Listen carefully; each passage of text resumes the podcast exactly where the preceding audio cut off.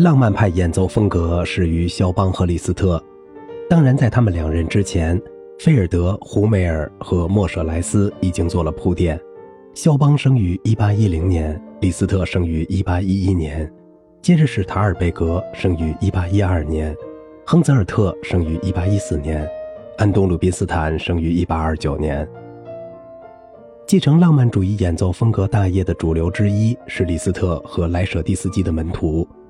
他们遵循着浪漫主义演奏风格的传统，纯净的音色，带有矫揉造作的乐句，刻意突出的内声部，大量自由节奏的运用和速度的波动，沙龙风格，对乐谱的随意改动，具有明显特征的曲目选择。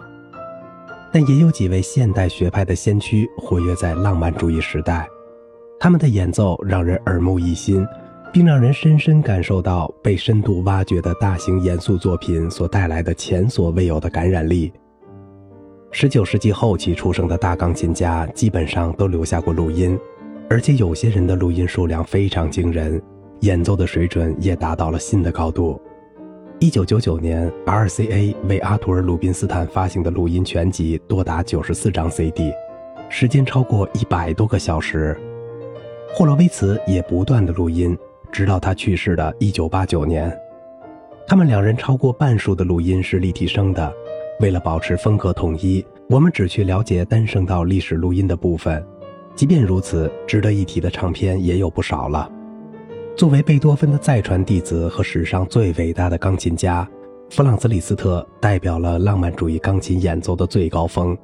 他同时还是那个时代最负盛名的钢琴教师。全欧洲的钢琴家哪一个不想得到大师的点拨呢？但他是不接受初学者的，到他那里的都是初具规模甚至已经完全成熟的演奏家。作为教师，李斯特没有一套教学体系，他的学生每个人的演奏都不一样。他不集中教技巧，只是做音乐上的辅导。李斯特早年的教学于1848年在魏玛展开，最有名的学生是陶希格和彪罗。还有很多今天已不为人熟知的名字：赖内克、门特、奥赫、李维金。晚年的李斯特在罗马、魏玛和布达佩斯三地之间来回奔忙于教学。据他的著名学生希罗蒂回忆，他晚年在魏玛每周二、四、六下午四点至六点免费授课。遗憾的是，李斯特本人没有留下任何钢琴演奏的录音。尽管不时冒出传言说有一个李斯特的圆筒录音，到了二十世纪，他的学生们有不少都留下了录音，总计有二十一人之多，都是他晚年的门徒。在这些录音中有相当一部分是自动直卷钢琴，这个东西不可信，速度、力度和踏板都十分令人怀疑。还有的学生录音很少，或是没有以 CD 发行。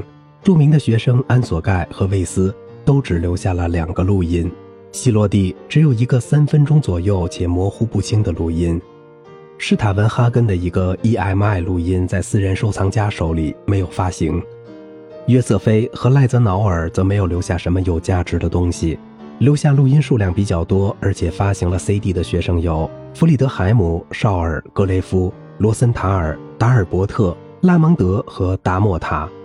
每个人在当时都是大名鼎鼎、如雷贯耳的，托各大唱片公司转录历史录音之福。这些珍贵录音得以焕发青春，让人们直观地了解和现在完全不同的浪漫主义钢琴演奏。说到李斯特的学生，就不可能不说说浪漫派钢琴演奏的规矩。浪漫派的钢琴家一切都是以自我为中心，钢琴和钢琴家是音乐的主宰，而非作曲家。他们可以根据自己的喜好处理音乐，给他们加上各种各样自己的注解，自由处理乐句和节奏。李斯特本人的演奏就是如此。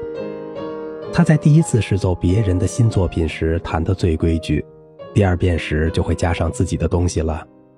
浪漫派钢琴家还特别强调优美的音色、丰富华丽的风格，他们对肢体丰富的音乐感兴趣，特别强调突出内声部。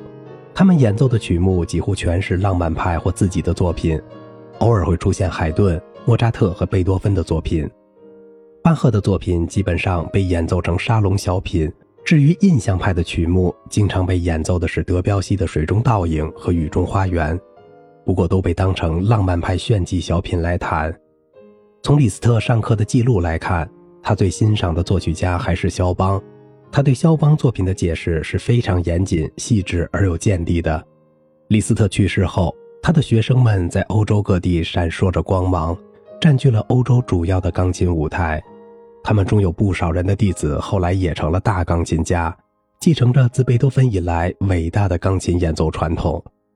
好了，今天的节目就到这里啦，我是小明哥，感谢您的耐心陪伴。